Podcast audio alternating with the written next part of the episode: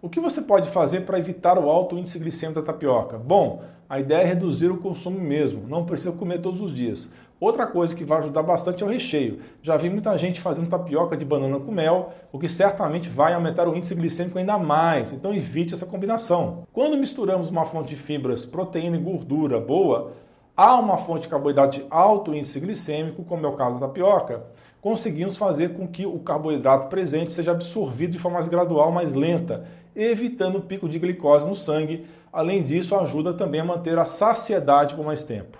Então, para a sua tapioca ser mais saudável, eu recomendo sempre ter a combinação de uma proteína que pode ser o ovo ou carne, uma fonte de gordura boa, como óleo de coco, manteiga ou azeite, e uma fonte de fibras como linhaça, aveia, chia, folhas verdes e frutas com baixo índice glicêmico.